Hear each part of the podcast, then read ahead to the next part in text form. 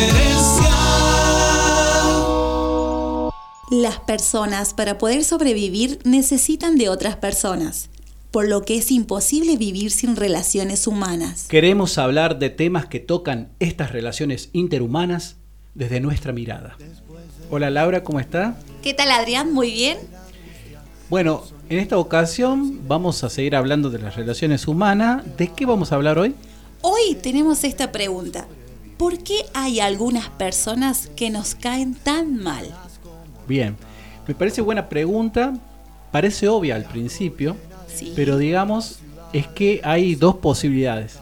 Hay personas que nos caen mal porque hay una acción que puede ser que va contra nuestra moral o, o ética y más vale que no va a caer mal, ¿no? Si hace, por ejemplo, alguien que le pega a un perrito en la calle, Claro. no va a caer Sí, mal. sí. Pero hay gente que no hace nada y los mismos nos cae mal. Exactamente. Esto sucede porque eh, hay momentos en los que estamos muy intolerantes Ah, a sí. todo. Puede pasar que de repente se siente una persona al lado de usted en el colectivo, comience a respirar fuerte y ya se enoje. O pase, no sé, el heladero y justo estaba viendo la televisión y se moleste.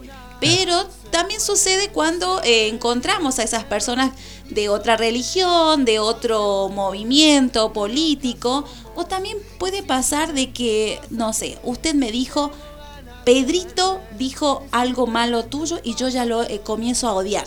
Claro, es como que usted, a ver, en las, en las dos partes que usted dijo, si alguien, por ejemplo, eh, se refiere a su religión, ¿no? que digamos, la religión es algo que es muy íntimo de cada uno de Sí. nosotros, si alguien dice algo demasiado, eh, por ejemplo, una burla, Claro, una con burla, estos comentarios. Claro, de algo que es- es muy eh, hondo a cada uno de nosotros, obviamente que nos va a caer mal.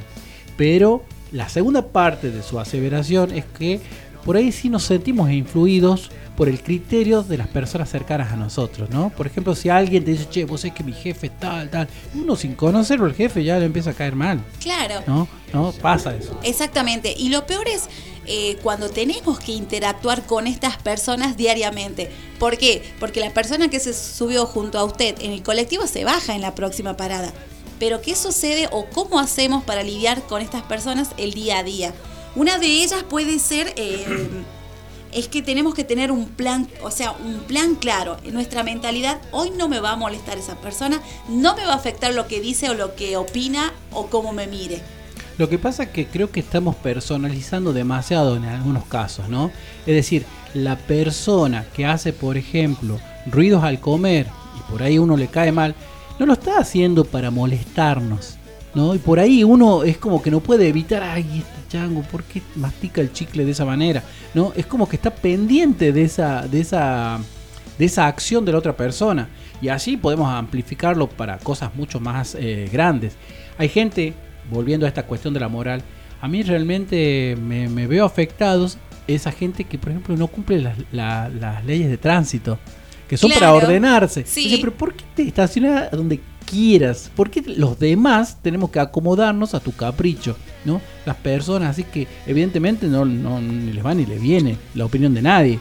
Claro, hay que recordar que también, bueno, lo que usted dijo de no personalizar, Mm. también es cuestión de, de estas eh, características para aguantar a esta persona. También pensar que hay que ser un poco empático y que somos amados. Todos somos amados como, como somos, eh, por masticar el chicle así, por tener... eh, o- Sí, quizás no somos amados por nuestros errores, somos Sí. amados quizás por nuestras, nuestras virtudes. Y el tema es que, que somos un solo paquete.